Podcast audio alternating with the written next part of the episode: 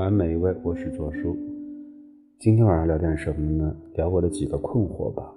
这段时间我有一到两个困惑，有也许两到三个吧，他们都是彼此相关联的。第一个困惑是什么呢？是我觉得很长一段时间里，我在做事情的时候，总是习惯做自己有能力做好的事情，对于一些新鲜的东西尝试和把握上面，变得越来越有惰性了。这可能是年纪使然。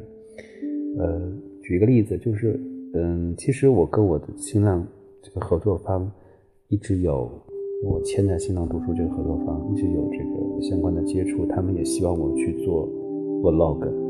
就是视频的一个介绍书的东西，但是一直我就在推脱，一说 自己年纪大了，头发少了，然后都不太想做这件事情，但是我就冒着抱着这个试试看的心态做了一期。然后他帮我推到热门流之后，呢百五十万的点阅量，我觉得这是一个意外的收获对于我来说。但是我就想下一步应该怎么办去做这个事情，然后我就去买了手机云台，希望这个画面更精进一点，然后尝试着去学习编辑软件，然后尝试着去上字幕等等。嗯，就会发现自己的经历，包括自己对于新生事物的尝试，这是我遇到第二个问题。慢慢的会变得不那么顺畅，会碰到一点难题的时候就想放弃，不像过去自己在做网站的早年的时候，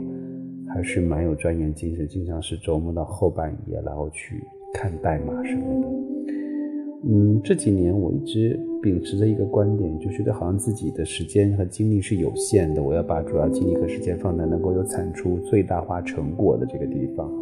然后我会把一些辅助的事情交给一些专业的人去做，比如我的服务区运运维，我会请一个朋友帮忙，然后付一笔费用。或者比如说，我喜欢某一个网站的那个主题的风格，那我就去花钱去买那个主题就好了，不需要自己再一点一点的从头开始，呃，没有没有任何的地基的方式建一座大楼起来。嗯，当然这个社会分工是很有要，我觉得这是可呃文明进步的一个重要标志。但是对于个人而言，他放弃了很多的可能性，这个问题是不是是代表了一个人开始慢慢的步入老龄，或者是慢是慢慢的心态变得比较中庸的一个事情？我在瞎琢磨这件事情的过程当中，我就感觉。一方面也需要别人的帮助，另外一方面也希望自己能够在这个过程当中收获到一些更为对这个事情有体验、有感受的这样一个日子。反正这是我这段时间的困惑吧。带着困惑，我要跟你说晚安了，好好睡。希望明天起来的时候还能把这个问题再想透一点。晚安，那一位，再见，我是周叔。